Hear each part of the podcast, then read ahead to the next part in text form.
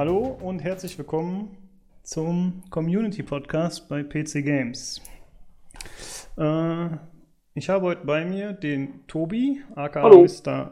Fopp und den Olli, aka Foot. Hallihallo.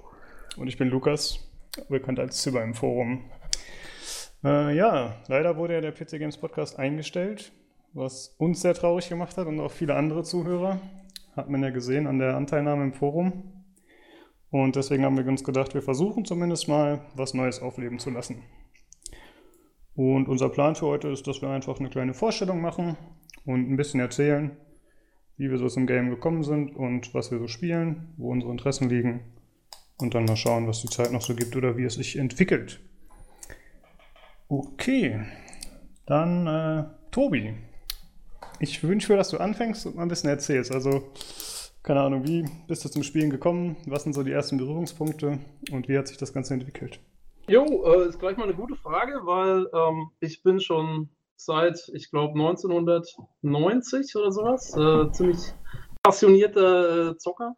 Ähm, exklusiv auf dem PC eigentlich äh, die ganze Zeit. Also ich habe ähm, zu dem Zeitpunkt, ich weiß auch nicht, zu dem Zeitpunkt hat irgendwie, da war ich acht oder so und, und meine Familie hat irgendwie den ersten PC äh, sich irgendwie im Haus angeschafft und ähm, Jo, irgendwann äh, hat mein, mein Vater SimCity 2000 äh, mit nach Hause gebracht und seitdem bin ich eigentlich dabei.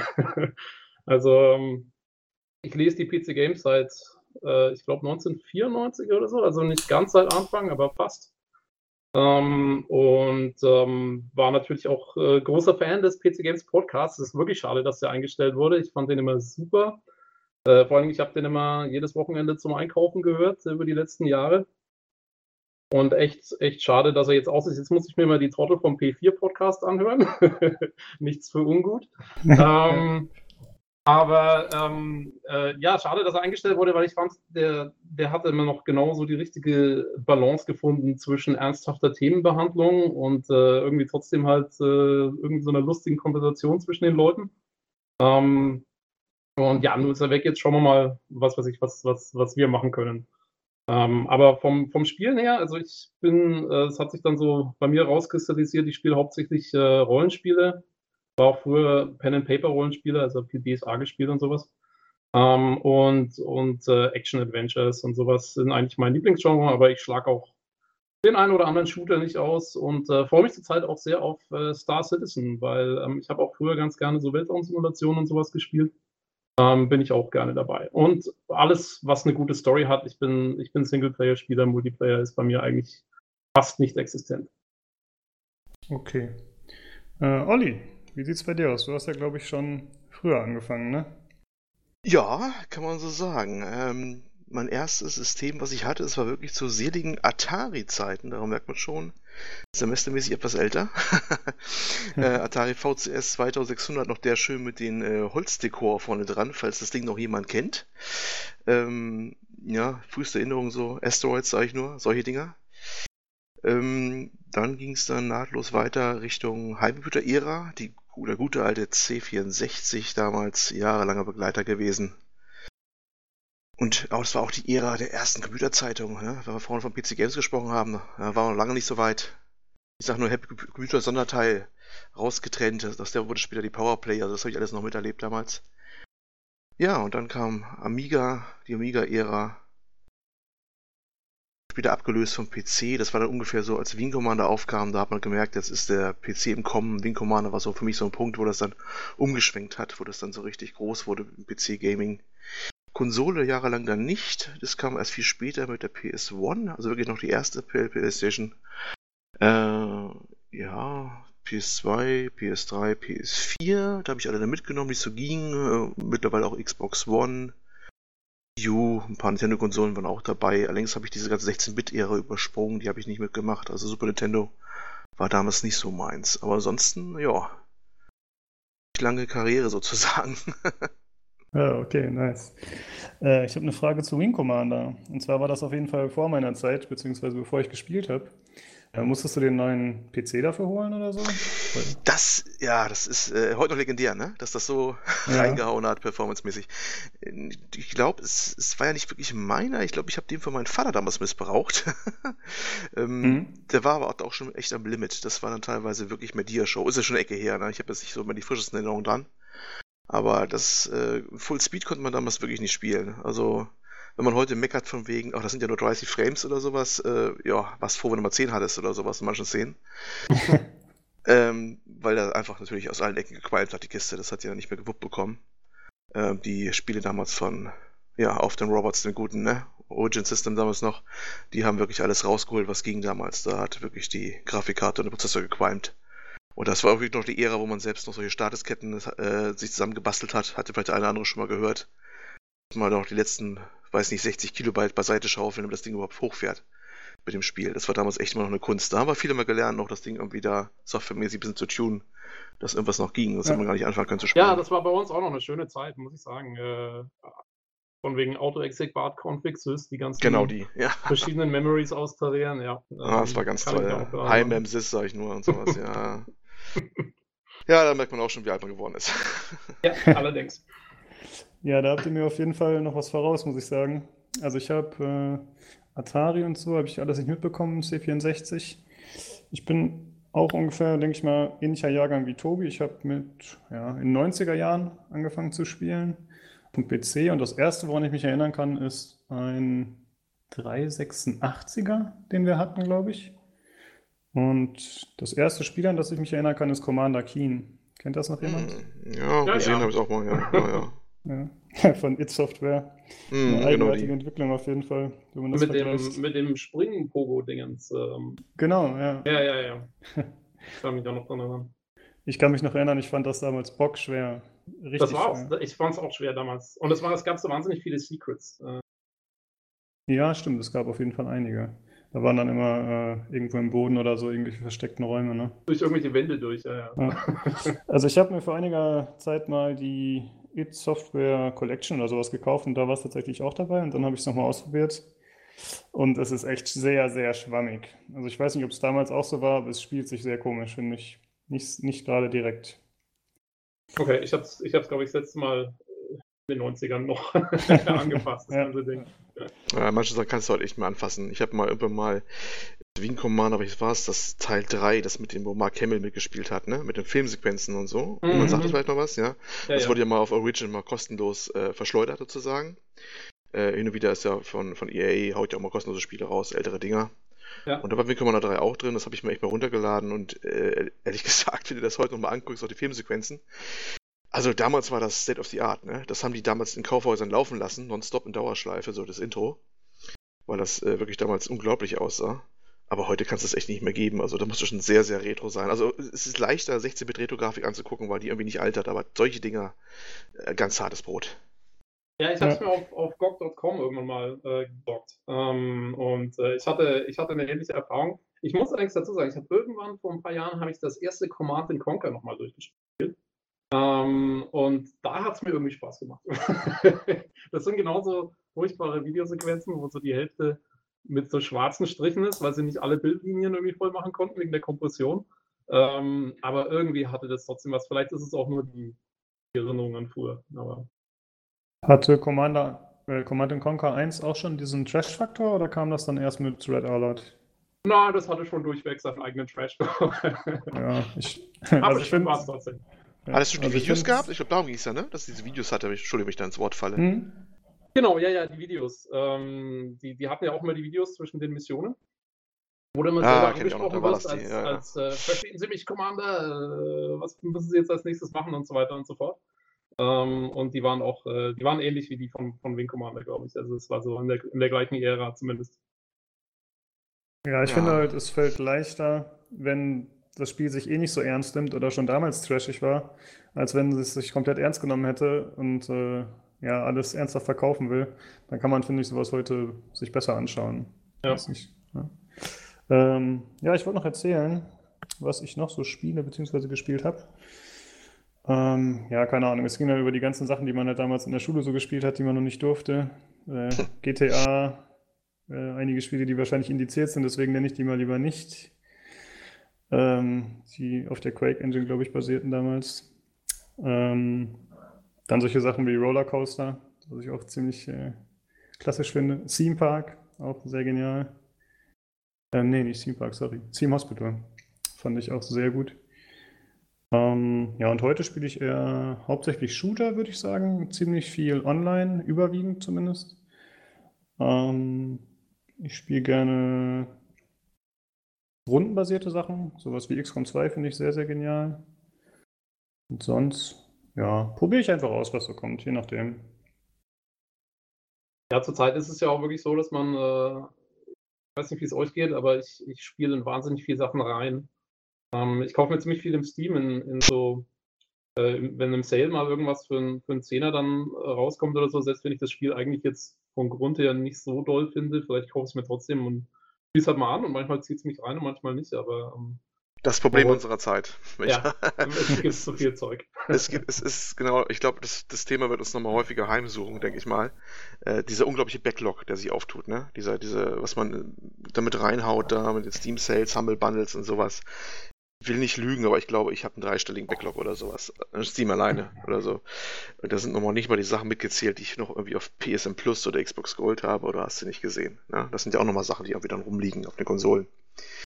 Es sammelt sich so viel Krams an, man kriegt auch so viel hinterhergeschmissen, was heißt hinterhergeschmissen? Es, es ist ja wirklich, der, der, Preisverfall ist ja so gigantisch, gerade bei Steam, ähm, dass sich da einfach Sachen kaufst, wie du sagst, einfach mal reinzugucken. Ne? Ist ja völlig ja. egal. Du denkst ja schon, ach, das gucke ich von einmal rein, reicht ja dann auch äh, dafür kann ich es mitnehmen, nach dem Motto. Ne? Das ist eigentlich schon ein großes Problem geworden, aber geht mir genauso. Ja, und ich glaube, die einzige gesunde Einstellung dazu ist wirklich, dass man sagt, gut, ich schaue es mir an für zwei Stunden, wenn es mich nicht absolut packt, dann packe ich es auch wieder weg. Dann muss ich meine Lebenszeit nicht damit verschwenden, das jetzt irgendwie noch auf Teufel komm raus durchzuspielen. Das ist ähm, natürlich auch die, Entschuldigung, hat die Folge auch, dass wir unglaublich anspruchsvoll geworden sind, ne? wir als Spieler. Weil ähm, dadurch wissen du, dass die Creme de la Creme nur noch haben, die du wirklich auch vielleicht mal durchspielst, wenn es dich total packt.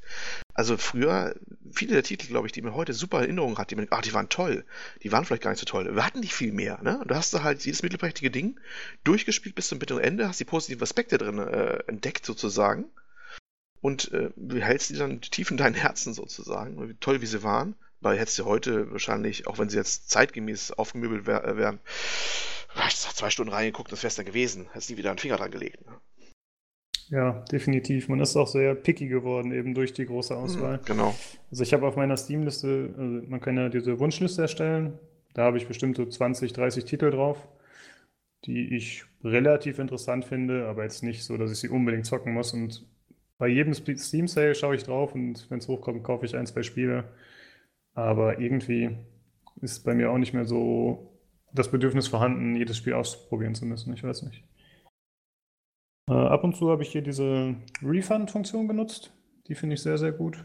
Da kann man ja auch, solange man das Spiel nur zwei Stunden oder weniger als zwei Stunden gespielt hat, kann man es ja zurückgeben und bekommt den Preis erstattet. Das macht es einmal halt auch einfacher, nochmal die Sachen auszuwählen teilweise.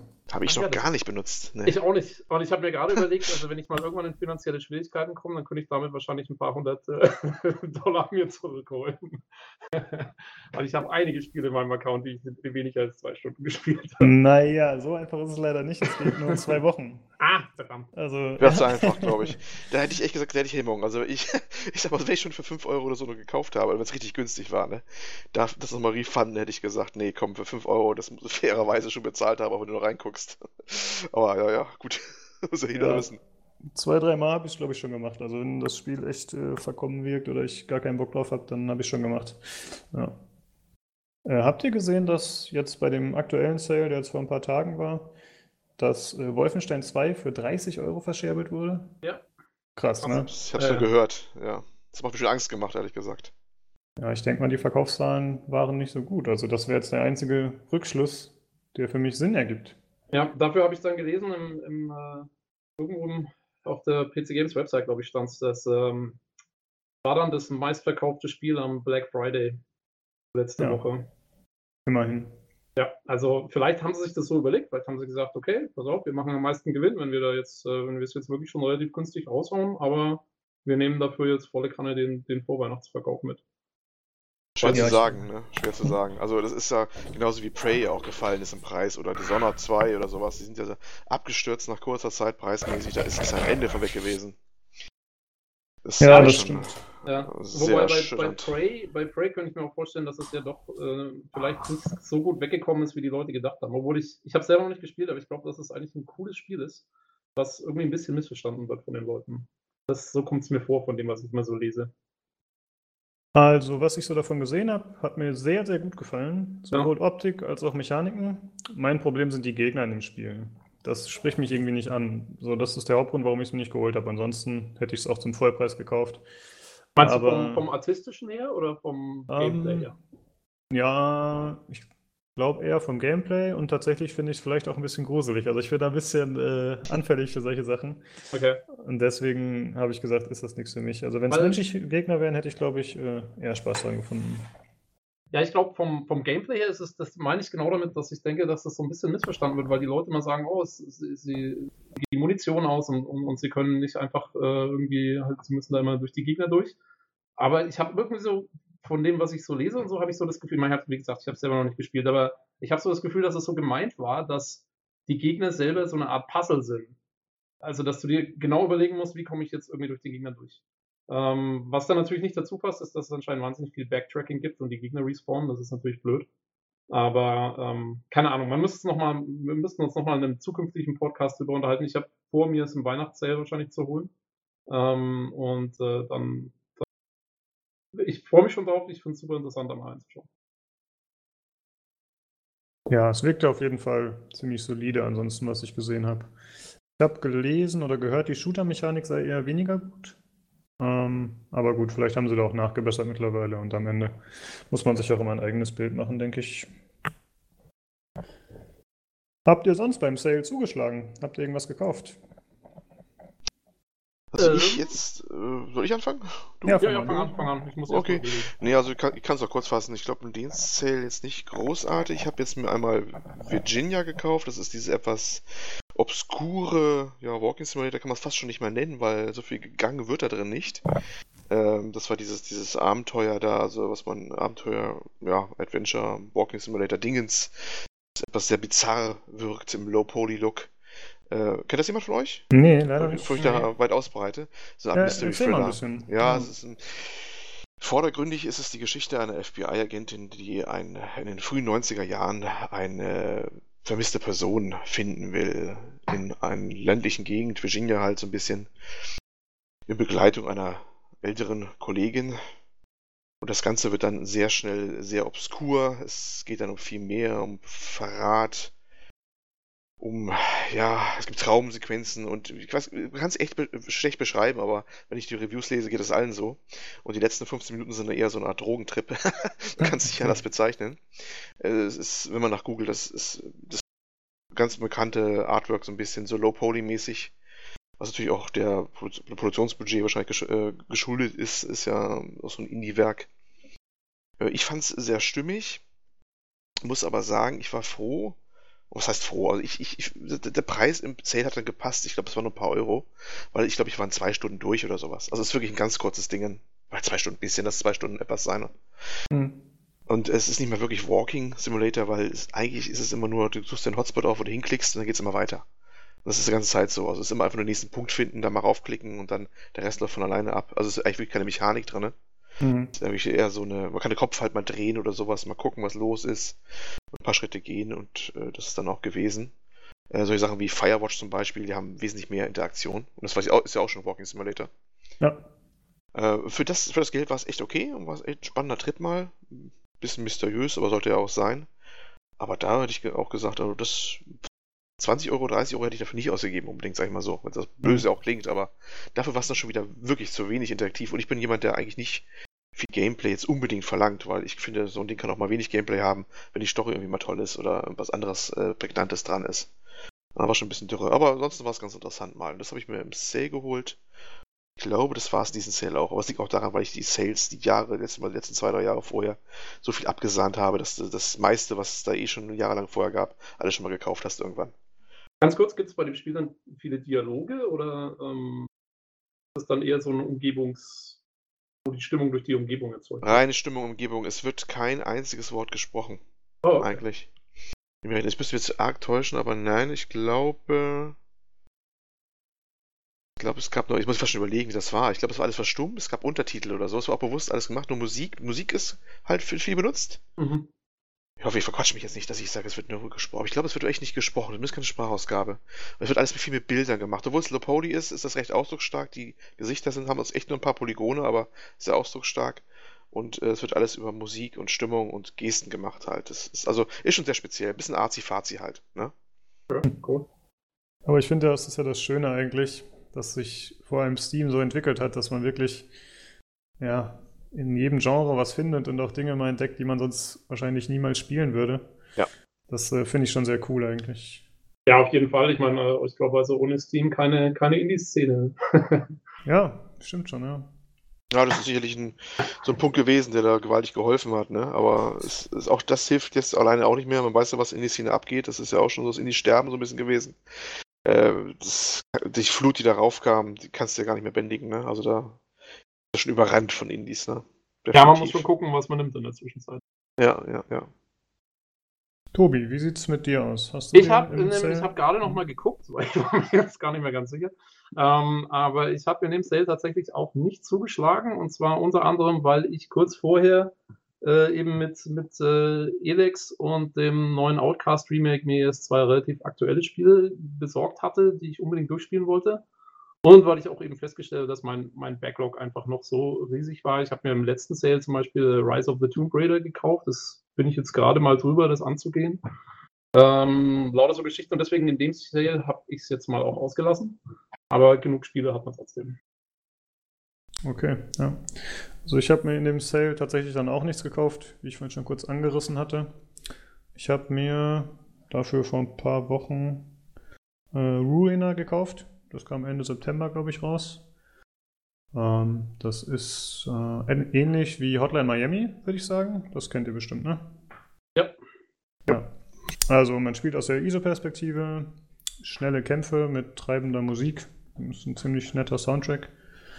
Ähm, wobei die Grafik anders ist, also es ist schon eine 3D-Grafik, die schon ja, comichaft stilisiert ist. Hat auch teilweise so Anime-Einschläge, würde ich sagen. Und das spielt eben in so einem Cyberpunk-Universum. Äh, die Story, naja, ist zu vernachlässigen, würde ich mal sagen. Und ist jetzt auch nicht so grandios präsentiert. Äh, es macht sehr viel Spaß. Es sind einfach actionreiche Kämpfe. Äh, und wie gesagt, die Musik, die sorgt auf jeden Fall für einen guten Trip. Hat mir sehr gut gefallen. Und ist es, ist es dann da auch so, dass man, dass man eben so wahnsinnig schnell wieder, also dass man irgendwie oft stirbt, aber schnell wieder ins Spiel zurückkommt, so ungefähr? Ja, das auf jeden Fall. Das ist also, die gleiche Formel auch sozusagen wie bei. Ja, schon. Ich fand es leichter als Hotline Miami, muss ich sagen. Deutlich leichter. Weil Hotline Miami, da kann man ja echt nur einen Schlag aushalten, beziehungsweise man stirbt sofort, wie die Gegner auch. Und hier in Ruiner ist es halt schon so, dass man äh, eine gewisse Health-Anzahl hat und dass die Gegner zwar auch mehrere Schläge vertragen, aber man selber auch. Und dadurch spielt es sich deutlich verzeihender, würde ich sagen. Ich habe auf dem normalen Schwierigkeitsgrad gespielt, mit Maus und Tastatur da man ziemlich viel schießt, zumindest so wie ich es gespielt habe. Und das kriege ich mit dem Gamepad echt nicht hin. Ähm, ja, ich hätte es auch auf schwer wahrscheinlich spielen können. Es war jetzt nicht so hart, wie ich dachte. Ich kann es auf jeden Fall empfehlen, wenn man auf solche Spiele steht. Ich vorher nie was von gehört. Ich gucke mir gerade auf der Steam-Seite das Ding mal an, auch mal die Grafik und so. Sieht ja eigentlich ganz cool aus. Ist ja auch richtig so sogar ein bisschen, ja, tätig auch, auch relativ aufwendig, ne? Ja. Sieht gut aus, eindrucksvoll aus, also für die, so die Art des Spiels. Aber irgendwie echt in mir, als eines dieser Spiele wieder, wo man nichts richtig von hört, ne? Es ist wieder so im allgemeinen Rauschen untergegangen, habe ich den Eindruck.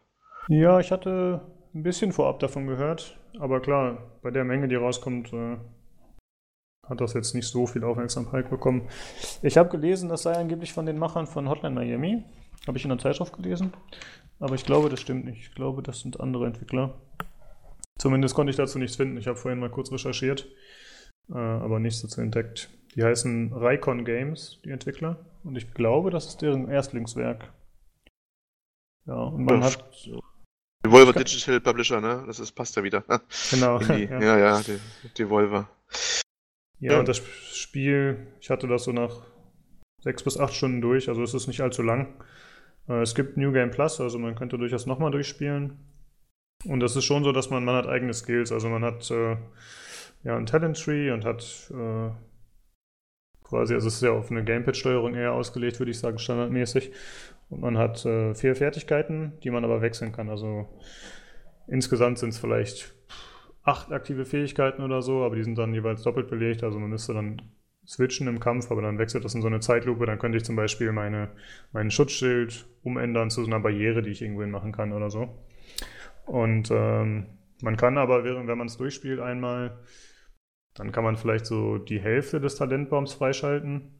Das heißt, es ist schon wahrscheinlich darauf ausgelegt, dass man nochmal durchspielt und im New Game Plus, dann kann man halt äh, quasi den ganzen Talentbaum ausrüsten. Äh, aber ich habe nur noch mal ein bisschen weiter gespielt und nicht besonders weit dann im zweiten Durchlauf.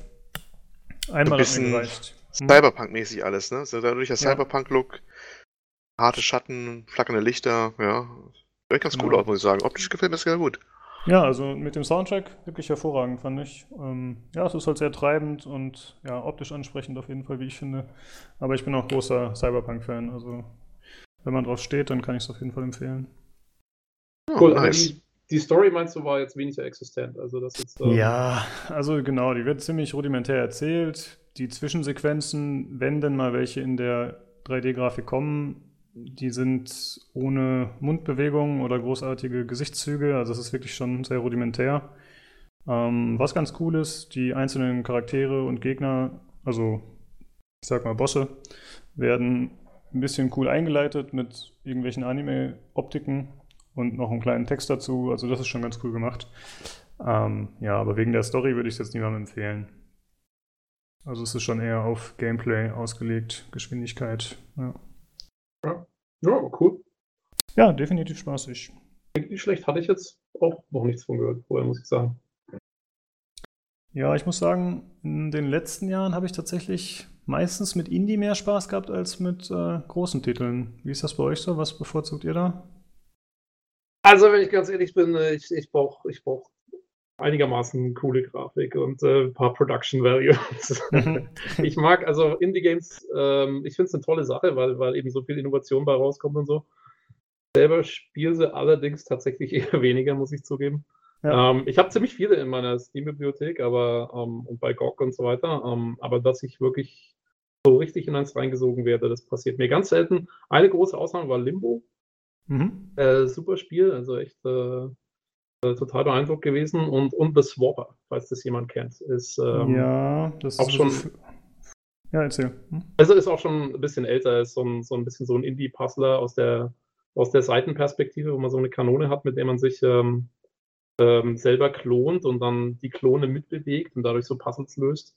Äh, fand ich ganz, ganz, ganz nett, aber also da muss bei mir auch irgendwie dann der Zeitpunkt stimmen. Da, äh, da muss ich gerade Lust drauf haben und so und dann dann funktioniert es. Aber ja, an sich eher spiele ich eher so wirklich die, die größeren Titel dann.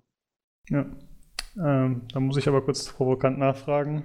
Wie passen Production Value und gute Grafik zu Elex?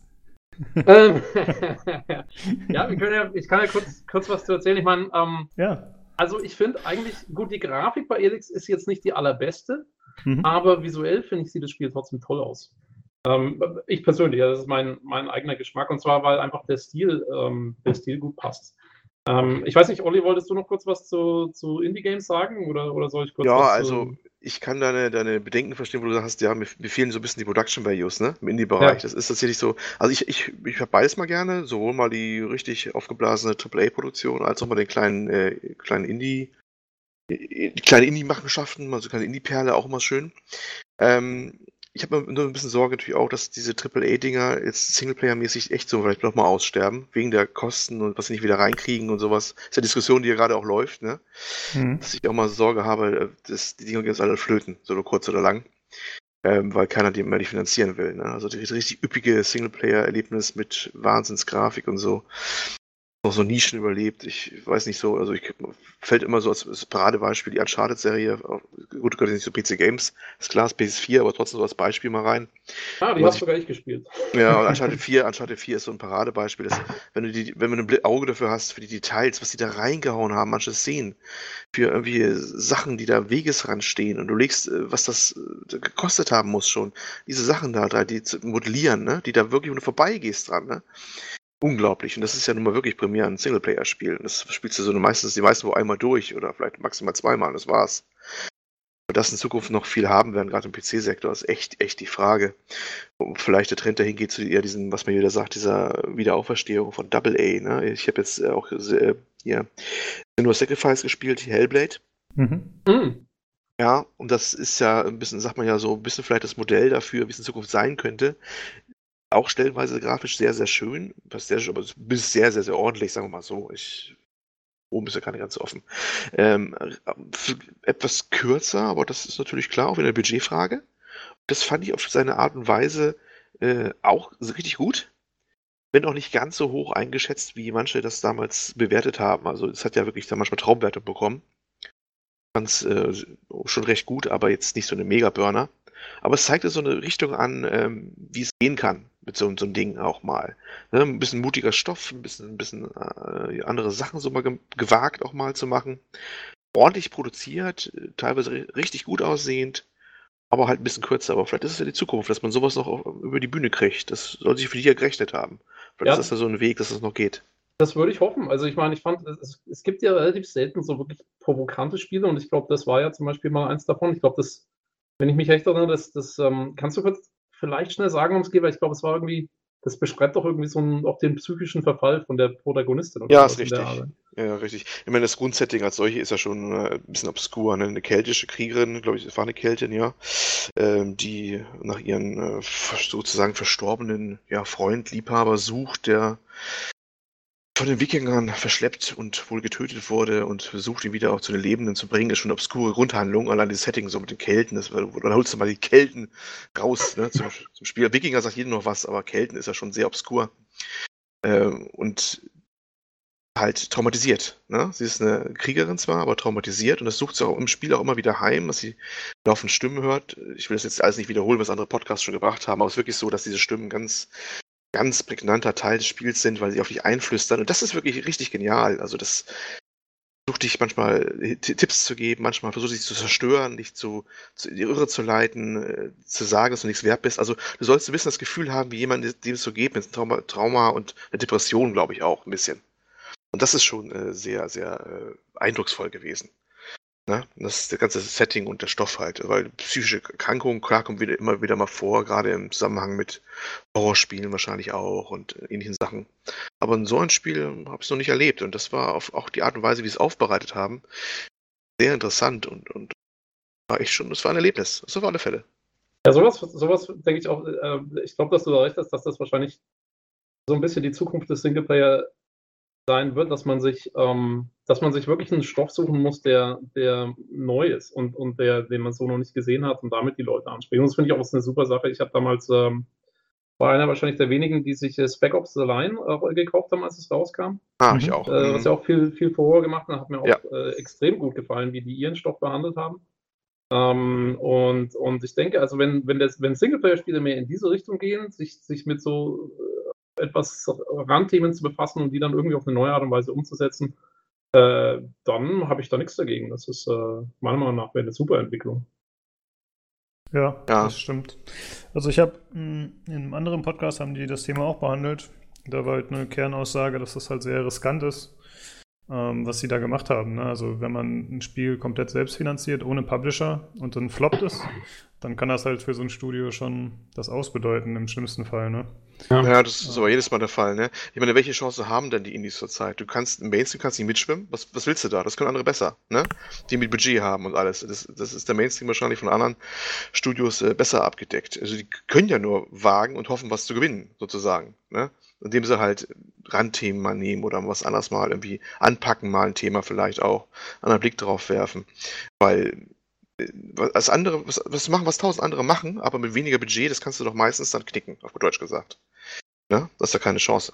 Ich, ja, ich, hatte ja, ich hatte ja nach wie vor so ein bisschen ähm, die Hoffnung, weil, weil wir eben alle sagen, hier äh, im Moment schaut es so schlimm aus mit, mit der Monetarisierung von, von Multiplayer-Titeln durch Lootboxen und, und so weiter und so fort. Äh, letztes Beispiel eben Battlefront 2 äh, was natürlich klar ist, dass das, dass das viele Leute spielen wollen und dass, da, ähm, dass das nicht okay ist, wenn, wenn die wirklich auf Teufel komm raus versuchen, das mit wirklich fragwürdigen Mitteln zu monetarisieren. Ähm, für mich persönlich muss ich sagen, ich meine, ähm, als, als Singleplayer-Spieler, was ich mir wünschen würde, ist, wenn sie sowas schon machen müssen mit, mit äh, ein, zwei, drei Multiplayer-Spielen, dann äh, fände ich es zumindest fair, wenn dann eben diese von dieser ganzen Kohle, die da gemacht wird, eben äh, dann auch solche Risiken teilweise vielleicht mal in Kauf genommen werden und dann man sagt, okay, wir machen dann dafür auch mal wieder ein, ein ordentliches Singleplayer-Spiel.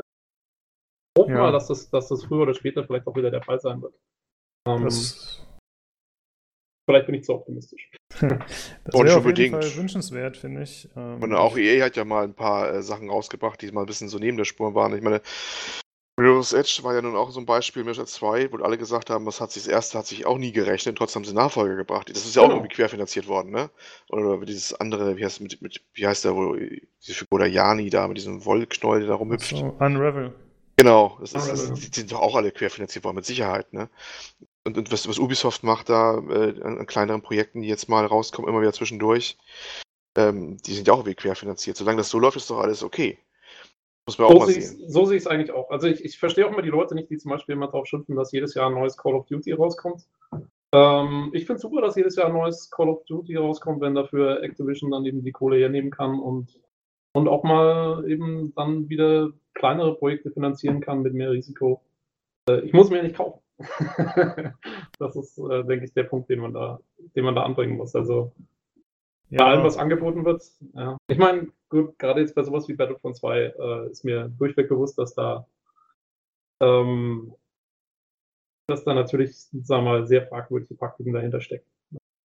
Ja, das Battlefront 2 auch um so ein Beispiel. Ich meine, wie viel hat EA wahrscheinlich gelöhnt für die Star Wars Lizenz, ne? Das ist eine Lizenz, die hat wahrscheinlich richtig, richtig, richtig Asche gekostet. Dass das Ding versucht wird zu monetarisieren ohne Ende, das heißt, ich kann es verstehen, aber das ist schon die erste Karte, die mir einfallen würde. Ähm, bei anderen Sachen, ja, weiß man nicht, aber das, das Ding, das muss ich natürlich rechnen. Ne? Das, die zahlen wahrscheinlich auf Jahre hinaus noch ab oder weiß ich nicht, keine Ahnung, wie die das, das abgewickelt haben. Aber das muss man natürlich schon irgendwie so anpacken, dass man da irgendwie mal Geld wieder rauszieht, das verstehe ich dann schon. Ob das jetzt dann ne, moralisch gut ist, na gut, das kann man nochmal ausgiebig woanders diskutieren. Aber das ist natürlich ein, Ding, ähm, ist klar, dass da jedem, der die Kosten äh, unter den Fingern hat, dass unter den Fingern brennt, dass er das wieder reinholen will. Das ist klar, nur, also ich fand nur, dass da auch wirklich zwei Sachen gleichzeitig passiert sind. Und das eine war eben diese, diese Monetarisierungsgeschichte jetzt mit den Lootboxen. Das andere war quasi zwei Wochen vorher ähm, die Schließung von Visceral mhm. mit ihrem Star Wars Singleplayer-Projekt, ähm, hm. Das jetzt auch anscheinend ja irgendwie neu gestaltet werden soll, auch wieder als Multiplayer-Projekt, weil mhm. man es eben besser monetarisieren kann, ja. Also beides auf einmal äh, hätte jetzt mal wirklich auch nicht sein müssen. Ja. Oh, ich glaube, da war noch mehr im Busch bei der Geschichte. Da war noch mehr im Busch, bin ich fast sicher. Äh, ich weiß nicht, hat jeder von euch dieses Buch, was jetzt auch mal gerne überall zitiert wird, von Jason Schreier gelesen hier? Blood, nee, Sweat and Video Pixels? Ja, genau. Das ist, ist ein ganz, ich fand das ganz toll, das Ding. Hm. Ähm, kann ich nur empfehlen. Ähm, Gut, ist für mich fast nicht alles so überraschend, was drin steht. Für andere offensichtlich schon, weil es war ja neulich auch in einem anderen Podcast diskutiert, dass manche recht überrascht waren, wie hart das da ist bei der Entwicklung und wie auf was das schneidet und manchmal sowas steht. Also jeder, der mal Gamma Sutra zum Beispiel mal gelesen hat äh, auf den Seiten, das ist so ein bisschen auch Entwickler-Kommentare reinkommen und Making-of und sowas, der weiß das eigentlich schon, wie es da manchmal abgeht. Ähm, da wundert mich das eigentlich äh, nicht, äh, dass manchmal wirklich manche Leute mit einem halben Herzinfarkt nach Hause gehen, wenn sie noch nach Hause gehen. Und ähm, bei der Visual-Geschichte, das waren ja auch so Sachen. Also, das, das spielt ja mehrere Sachen eine, Rolle. Ne? Wahrscheinlich ist die Entwicklung eh schon nicht mehr gut gelaufen. Ne? Das war wahrscheinlich schon ein Projekt, das ist schon zweimal an die Wand gefahren und wieder aufgerichtet gewesen oder Verzögerung drin und hast du nicht gesehen. Und dann kam noch die ganze Entwicklung dazu, wahrscheinlich, dass man gesehen hat, hm, Singleplayer monetarisieren, schlecht mittlerweile. Und dann die Kompositionskosten schon aus dem Ruder gelaufen, wahrscheinlich schon. Äh, dass dann das auch noch dann zu Tode beigetragen hat. Und da spielen ja manchmal auch Faktoren eine Rolle. War Visceral nicht in Kalifornien? Wo waren die angesiedelt? Ich glaube, San Francisco, uh, oder? Ich schaue mal eben nach, aber erzähl mal weiter. Okay.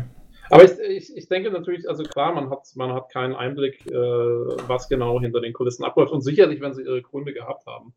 Ja, um, weil ich, ich komme übrigens keine Folgengeschichte. Ich kam nur drauf eben, weil die gesagt haben, äh, es war schon ein Grund, das war jetzt ein bisschen der Herr Schreier da und der ist immer ja ganz gut vernetzt offensichtlich, also einer der äh, Journalisten momentan, der glaube ich die meisten Stories überhaupt international bringt, so gefühlt, wenn nicht irgendwo in China noch einer sitzt, von dem man nichts zu hören. Ähm, Ich habe gesagt, es war schon ein großer Nachteil für die, dass die, glaube ich, in San Francisco saßen, wo die Kosten relativ hoch sind. Und das alleine war schon ein Grund für EA mit, also heißt, war einer der Gründe mit für EA zu sagen, äh, wenn wir einen Stecker ziehen, dann da, weil das kannst du in Kanada jetzt mittlerweile auch für Amerika wesentlich günstiger produzieren. Also das war echt schon ein Standortnachteil, den man hatte, wenn das Mhm. so war. Das, ich bin mir nicht Ja, ganz ich hab- sicher, aber das spielt schon eine Rolle. Mittlerweile geht auch sowas schon voll in die Rechnung mit ein, natürlich. Ich habe gerade nachgeschaut, du hattest recht, in Kalifornien saßen die, genau. Ja, ich habe das Gefühl, äh, Kanada ist sehr beliebt, ne, aktuell. Also von den wahrscheinlich noch eher höherpreisigen Ländern, vermute ich mal. Da scheint ja Kanada ein ganz guter Sitz zu sein. Ja, in glaub, Montreal sitzen ja gefühlt ungefähr die Hälfte aller Spielestudios. ja. Ja, Ähm, Fördermittel halt, ne? Fördermittel, ganz knallhart. ja, stimmt, ja, da hast du recht. Ja, das wäre in Deutschland auch mal was Schönes, wenn man da mehr bereitstellen könnte, weil Deutschland ist ja echt, äh, was die Entwicklerszene geht, gefühlt nicht existent. Also ich meine, Ja, gut, jetzt haben wir sowas wie Elex oder dann mal ein Crytek damals noch und vielleicht irgendwelche Firmen, die in Frankfurt sitzen, mit Außenstellen. Aber Ja, insgesamt, Aber Crytek ist gerade ein gutes Beispiel, weil die haben ja, die haben sich ja fast verabschiedet, die haben ja wahnsinnig viel Mhm. outgesourced nach, wo war das, Budapest oder irgendwo hin? Ähm, das wird ja auch nicht von ungefähr kommen, sag ich mal. ja gut, ich glaube Crytek da, also ich meine, als Außenstehender ist es schwer zu sagen, Mhm. aber die scheinen ja eh generell eine starke Misswirtschaft betrieben zu haben. Und die sind ja so krass expandiert anscheinend. Äh, Ja. Also, Komische wie gesagt, Entscheidungen. für mich, der ich äh, ja auf, auf Star Citizen warte, war es eine super Sache.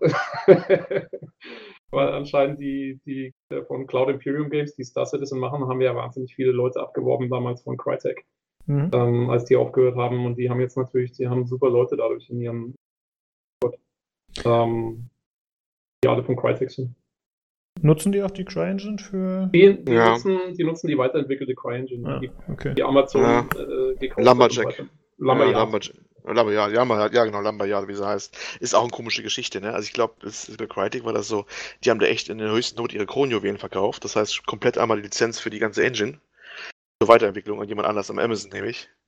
Ja. Und dann ist, haben sie es ja, es war ja auch damit, haben sie es aus der Hand gegeben, ja, ein Stück weit, ne? Hm. Und äh, ja, und dann noch das Ausbluten da der Entwickler in Richtung äh, dem Star Citizen Projekt, das ist ja auch schon. Also welche Projekte gibt es denn noch, die die Crytek Engine einsetzen? Da fällt mir echt wirklich nur ein, Star Citizen, die das noch eine sehr stark modifizierte Engine da einsetzen, beziehungsweise den Nachfolger davon.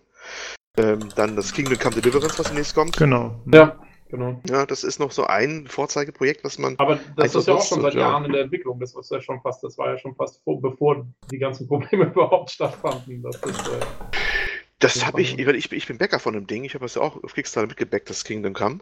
ja. Ähm, das war aber, soweit, ich fand das relativ unauffällig von der Entwicklung her. Das ist eigentlich großartig verzögert, glaube ich. Ja, ja, nee, nee, ich, ich meine bloß, ähm, dass das, also ich glaube, die haben die CryEngine damals noch lizenziert, äh, als, als Crytek noch einigermaßen stabil Ja. war, glaube ich. Das ist losging.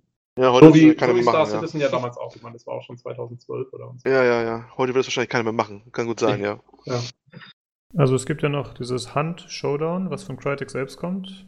Äh, ich denke mal, da werden sie die CryEngine benutzen. Wäre Wunder, wenn nicht, ne? ja, genau, ne? Also, aber ansonsten fällt mir auch nichts mehr ein eigentlich.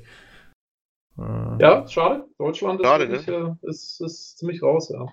Also damals als Crisis rauskam, und ich weiß ich noch sehr gut, als das rauskam, da hat man echt das Gefühl gehabt, jetzt sind wir mit dabei, wir, ne? Wir sind Papst, so Ja. nach dem Motto.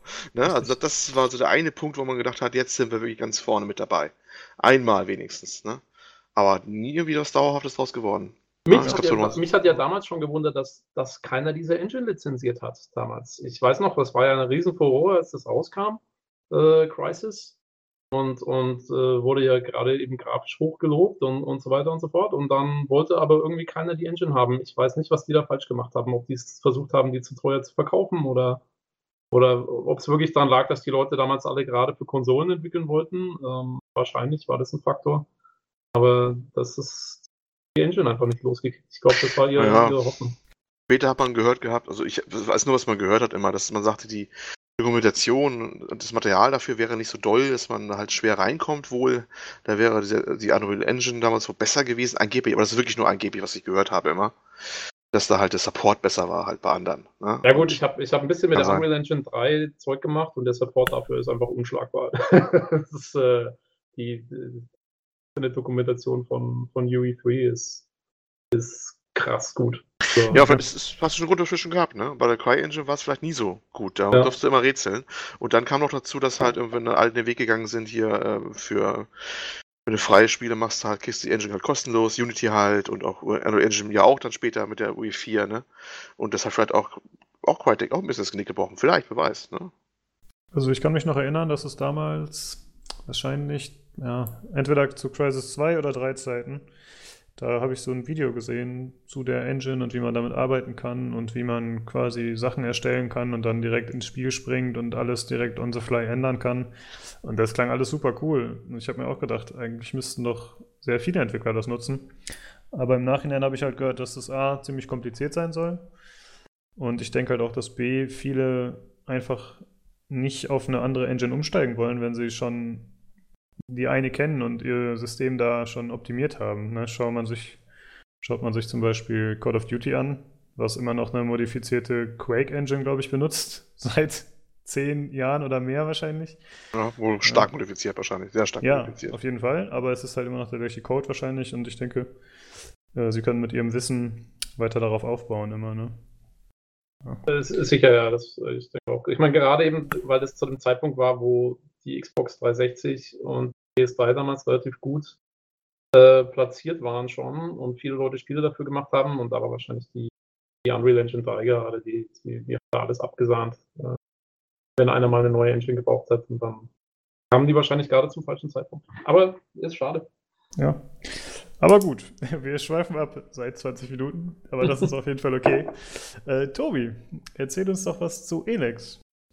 Wie hat dir gefallen? Ja. Ähm, also mir hat es äh, super gut gefallen. Ich, ähm, ich muss auch, ich muss mein Statement von vorhin kurz etwas korrigieren. Ich brauche nicht die absoluten super duper äh, Grafik-Assets mit allerneuesten Effekten. Es muss einfach nur einigermaßen gut aussehen. Das Einzige, was ich eben nicht so, nicht so der Hit bin, ist so dieser absolute Retro-Pixel. Ähm, und in die Schiene fällt Elix, wie gesagt. Also äh, kurz zum Spiel, es ist äh, ein Piranha Bytes äh, Rollenspiel äh, von den Machern von Gothic und Risen und orientiert sich auch eben sehr stark an den alten Titeln. Also es ist wieder ein klassisches äh, Rollenspiel aus der Third-Person-Ansicht. Man ist ähm, mit, also alleine beziehungsweise mit einem KI-gesteuerten Begleiter unterwegs, ähm, latscht durch die Welt und ähm, verdrischt Monster, macht Quests, äh, das ganze, ganze übliche Zeugs. Und ähm, ich persönlich finde, es ist das beste Piranha Bytes Spiel seit Gothic 2, ähm, ganz klar. Ähm, und ähm, zwar deswegen, weil diese Welt einfach so genial gestaltet ist. Also das äh, Ganze spielt in einer postapokalyptischen Science-Fantasy-Welt, ähm, wo, wo quasi Aspekte vermischt werden von Fantasy, Science Fiction und so weiter. Und gleichzeitig wurde diese Welt von einem Asteroiden getroffen, der ein neues Element, eben dieses Elex, auf den Planeten gebracht hat. Und ähm, da ist man unterwegs. Ähm, und ist eigentlich, äh, man spielt einen vorgefertigten Charakter namens Jax, ähm, der eigentlich zur bösen Fraktion gehört. Es gibt äh, vier Fraktionen, drei ähm, quasi, denen man sich dann anschließen kann und eine, die, die immer die Feindesfraktion ist, die Alps. Und zu denen gehörte man am Anfang, äh, wird aber dann von seinen eigenen Leuten verraten im Intro und, und ähm, ist dann ausgestoßener sozusagen und ähm, muss sich dann durch die Welt schlagen und ähm, eben seine, seinen Rachefeldzug sozusagen planen gegen die Leute, die einen verraten haben. Und ja, so, so läuft man dann mehr oder weniger äh, durch die Welt und, und macht Quests und, und findet Fraktionen. Und äh, wie gesagt, diese Welt äh, ist eben Piranha, weil es typisch eigentlich äh, wahnsinnig toll gestaltet. Also es macht das Erforschen der Welt macht wahnsinnig viel Spaß, ähm, weil ich finde, dass Piranha Bytes einfach Welten super erstellen, weil sie so viel vertikal bauen. Also überall gibt es Klippen und Täler und Wasserfälle und äh, irgendwelche Wege, die sich irgendwo durchschlängeln und dann kann man aber auch wieder irgendwo rauf. Äh, man hat auch einen Jetpack, also man kann so ein bisschen rumfliegen. Ähm, und, und es gibt, äh, es gibt äh, Wald, es gibt Wüste, es gibt Schneegebiete, es gibt Vulkangebiete und die sehen alle einfach äh, diesen, diesen super gestaltet, auch wenn die Grafik, wie gesagt, nicht gerade auf dem neuesten Stand ist. Ähm, aber die, die Welt zu erkunden macht, macht echt Spaß, auch weil überall dann irgendwelche kleinen Belohnungen versteckt sind. Und es ist gerade am Anfang extrem schwer. Da gab es auch äh, im Internet, gab es ja schon fast, möchte man sagen, Shitstorm nennen. Okay. Ähm, weil das äh, gerade am Anfang, also man wird wirklich äh, innerhalb von, von zwei Sekunden von, von irgendwelchen Monstern äh, platt gemacht, die, für die man dann selber äh, erstmal acht, neun Schläge braucht. Ähm, und äh, das meiner Meinung nach ist es aber so, dass das eben gerade diese, diese Erforschung der Welt so interessant macht, weil du immer wahnsinnig vorsichtig vorgehen musst. Also du, du guckst immer, oh, was ist jetzt hinter der nächsten Ecke? Ist da ein Gegner, den ich schaffen kann oder nicht? Und ähm, kann ich mich da ein Stück weiter reinwagen und hier ein Stück weiter reinwagen? Und du musst auch gucken, du machst quasi dann Quests, um wirklich die Erfahrung dafür zu kriegen und um Belohnungen zu kriegen. Du spielst Sachen von NPCs und du nimmst nicht immer, es ist ja, mir geht's bei den meisten ähm, Rollenspielen geht's mir so, ich mache immer die, die nette Lösung und die gute Lösung, weil da kriegt man meistens die meisten Erfahrungspunkte dafür und dafür schlage ich dann eher die böse Lösung aus, für die es mehr Geld gegeben hätte oder so, weil normalerweise schwimmst du ja eh irgendwann in Geld. In dem Fall äh, war es jetzt aber so, dass du wirklich am Anfang auch gucken musst, oh, wo kriege ich jetzt irgendwie Kohle her, weil ich brauche diese neue Waffe, um da irgendwo weiterzukommen. Also, ja, was ich den, verrate ich mal da irgendwie äh, einen NPC oder sowas. Also es hat irgendwie so ein bisschen ein neues, neues Feeling ähm, verursacht, was sehr gut in diese postapokalyptische Welt gepasst hat. Und ähm, das hat mir schon sehr gut gefallen. Das Balancing ist im Großen und Ganzen schon also nicht gut, ähm, weil am Anfang, wie gesagt, das ist wirklich verdammt schwer und es ist auch sogar mit allem, was ich jetzt gesagt habe, ein bisschen zu schwer. Und am Ende, wenn man dann wirklich mal mächtig geworden ist, wird es super leicht. Ähm, also dann irgendwann, irgendwann hat man so einen Punkt erreicht, wo, wo das Ganze kippt und auf einmal kann man einfach durchlaufen und alles verkloppt, was irgendwie da ist. Also da, das stimmt alles nicht so ganz irgendwie zusammen. Ähm, aber Spaß gemacht hat es trotzdem, wie gesagt, gerade am Anfang. Ähm, und gerade beim, beim Erkunden dieser Welt äh, hat, hat kann ich, ja. kann ich wirklich nur empfehlen. Also es äh, für, für Leute, die eben die alten Gothic-Spiele gemocht haben, ähm, gerade ähm, die ja auch nicht ganz einfach waren, ähm, ist es äh, eigentlich ein schönes, schöner Schritt zurück in, in einer gewissen. Mhm. Hm. Äh, mich würde interessieren, auf welchem Schwierigkeitsgrad hast du gespielt, weil du meinst, also ich habe hab tatsächlich, also weil ich habe, ähm, ich hab's ich war äh, unterwegs im Urlaub, als, als es rauskam und dann kam ich zurück und habe irgendwie nur ein paar Foren gelesen, wo es irgendwie so, oh, es ist so schwer, es ist so schwer. Und äh, ich bin, habe auch einen Beruf tagsüber und so weiter und ich kann mich nicht mehr Ewigkeiten mit Schwierigkeitsgraden beschäftigen. Deswegen habe ich dann auf, auf einfach tatsächlich angefangen und habe es dann irgendwann mal auf normal hochgestellt, ähm, weil es ging dann schon, wenn man mal raus hat, wie man es machen muss, geht's. Ähm, aber selbst auf einfach äh, ist es wirklich nicht einfach. okay, krass. Also, ja, ähm, ich kann, also Leute, die jetzt nicht unbedingt die totale Herausforderung wollen, ähm, aber es immer noch recht schwer haben wollen, kann ich, kann ich empfehlen, es tatsächlich auch einfach zu spielen. Da tut man sich keine Schande. ja. Wie lange hast du etwa gebraucht, das durchzuspielen? Also ich bin erstens ein relativ langsamer Spieler. Ähm, ich schaue mir alles immer ziemlich genau an und stehe auch mal gerne irgendwo rum und gucke einfach durch die Gegend. Und äh, ich habe außerdem die Welt wirklich haarklein erforscht. Ich habe, glaube ich, so ziemlich jedes Item aufgesammelt, was da war. Ich habe jede Quest gemacht. Ähm, ich habe mit jedem NPC gesprochen und so weiter und so fort. Und dann war ich ungefähr, ich glaube, 65, 70 Stunden damit beschäftigt im Großen und Ganzen. Man kann es, wenn man, also man kann es sicherlich in der Hälfte der Zeit oder sogar vielleicht in einem Viertel der Zeit durchspielen, wenn man sich wirklich schnell durch, durchackert, dann wird es natürlich auch am Schluss wieder schwieriger sein.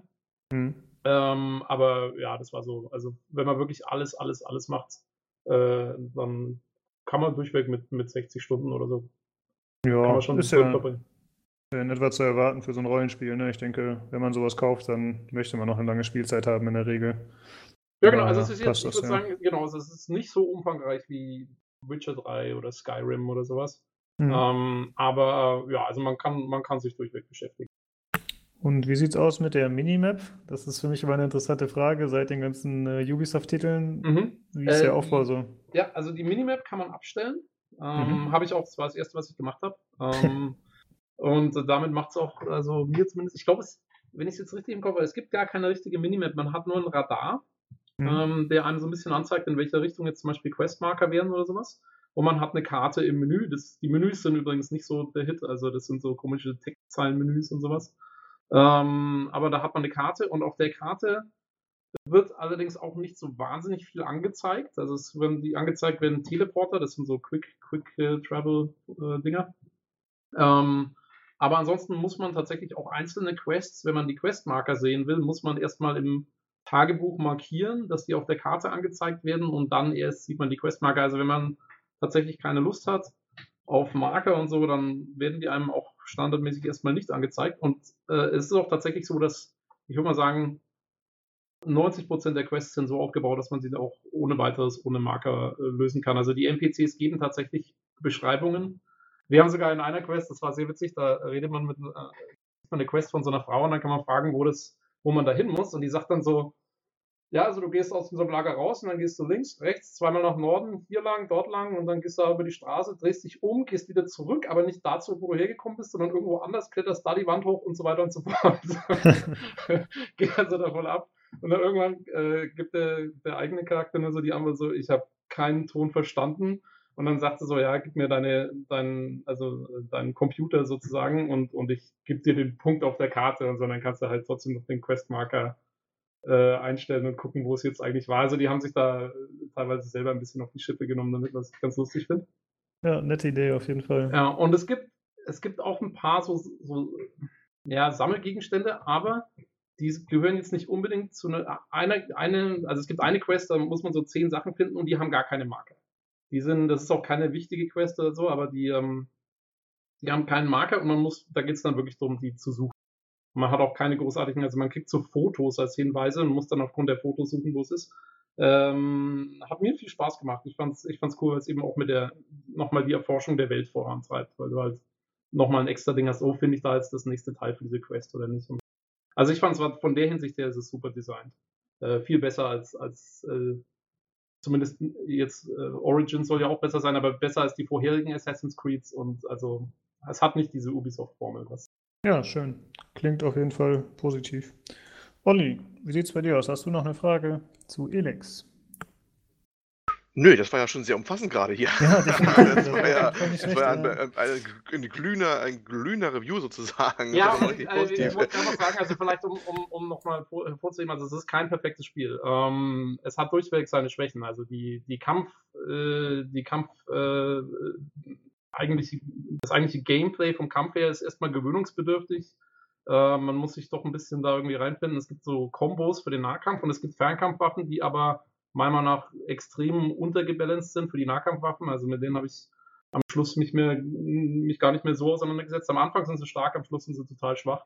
Ähm, da, also wenn man viel Wert auf absolut flüssiges Gameplay legt, ist es sicherlich jetzt nicht so toll.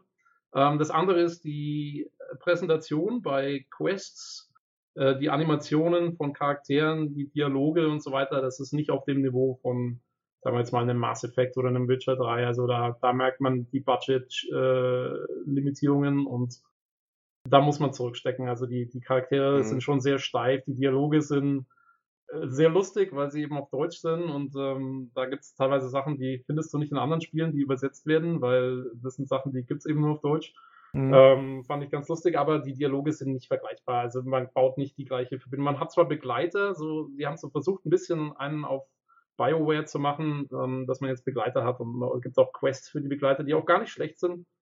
Aber es kommt nie an die, also man hat sogar auch eine Möglichkeit für eine Romanze, aber das hat alles nicht den, das Niveau, was, was man eben da von, von äh, AAA-Titeln kennt.